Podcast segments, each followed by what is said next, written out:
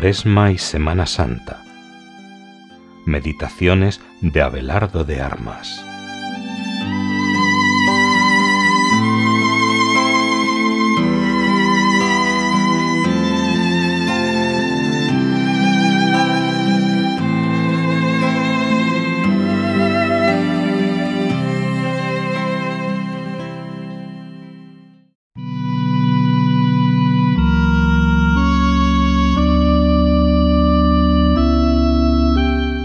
Lunes de la tercera semana de Cuaresma. Su sudor se hizo como gotas espesas de sangre que caían en tierra. Lucas 22:44.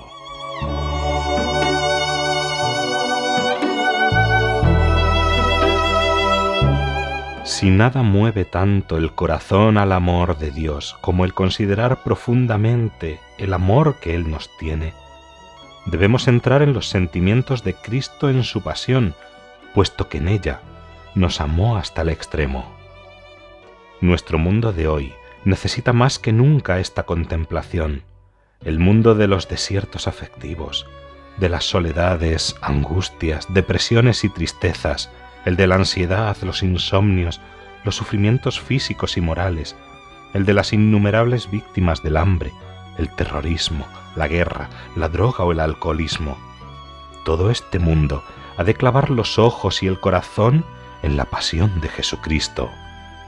Y también el mundo de las almas que se sienten débiles y pequeñas, los agobiados cada día por las dificultades de la vida, los que se ven incomprendidos, maltratados, espiados, perseguidos, difamados y calumniados, sin libertad, burlados y ridiculizados, los que contemplan el triunfo de la injusticia, del error, del mal, los que se sienten impotentes, aplastados por sus propias limitaciones y miserias, o los que no necesitan nada porque ya les sobra de todo y les falta Dios, los sin paz interior, en suma, todo el género humano, hasta los santos y los niños de corazón puro, han de poner la mirada en este hombre Dios, Jesucristo, que en Getsemaní ha querido caer en agonía con tristezas de muerte y sudar sangre, porque esa sangre que empapó todo su cuerpo era la pasión de su cuerpo místico que goteaba sangre.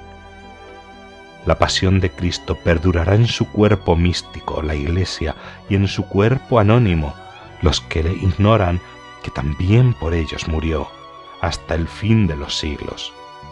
Sí, mirémosle a Él, vedle, He aquí al hombre, dijo Pilato. Él es nuestra fuerza y nuestro consuelo. En Getsemaní y en la cruz consuma su función de redentor, integra en su muerte y dolor el dolor y muerte de todos nosotros. Cristo padece en el hombre cuando el hombre padece.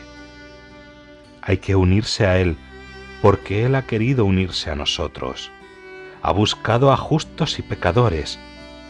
Por eso a todos llama, y todos hemos de volver a Él.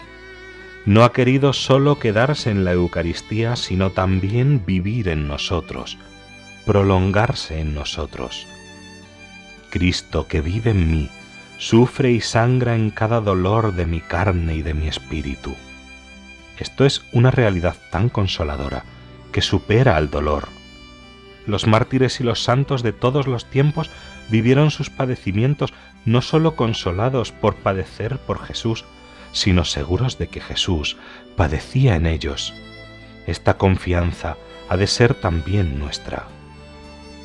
Acudamos a la intercesión poderosísima de la Virgen, consoladora de los afligidos. Ella nos confortará con las palabras de San Pablo, que podemos sin duda colocar en sus labios maternales porque sufrís las pruebas de Cristo, en esto os hacéis Cristo. Hágase, digamos con ella.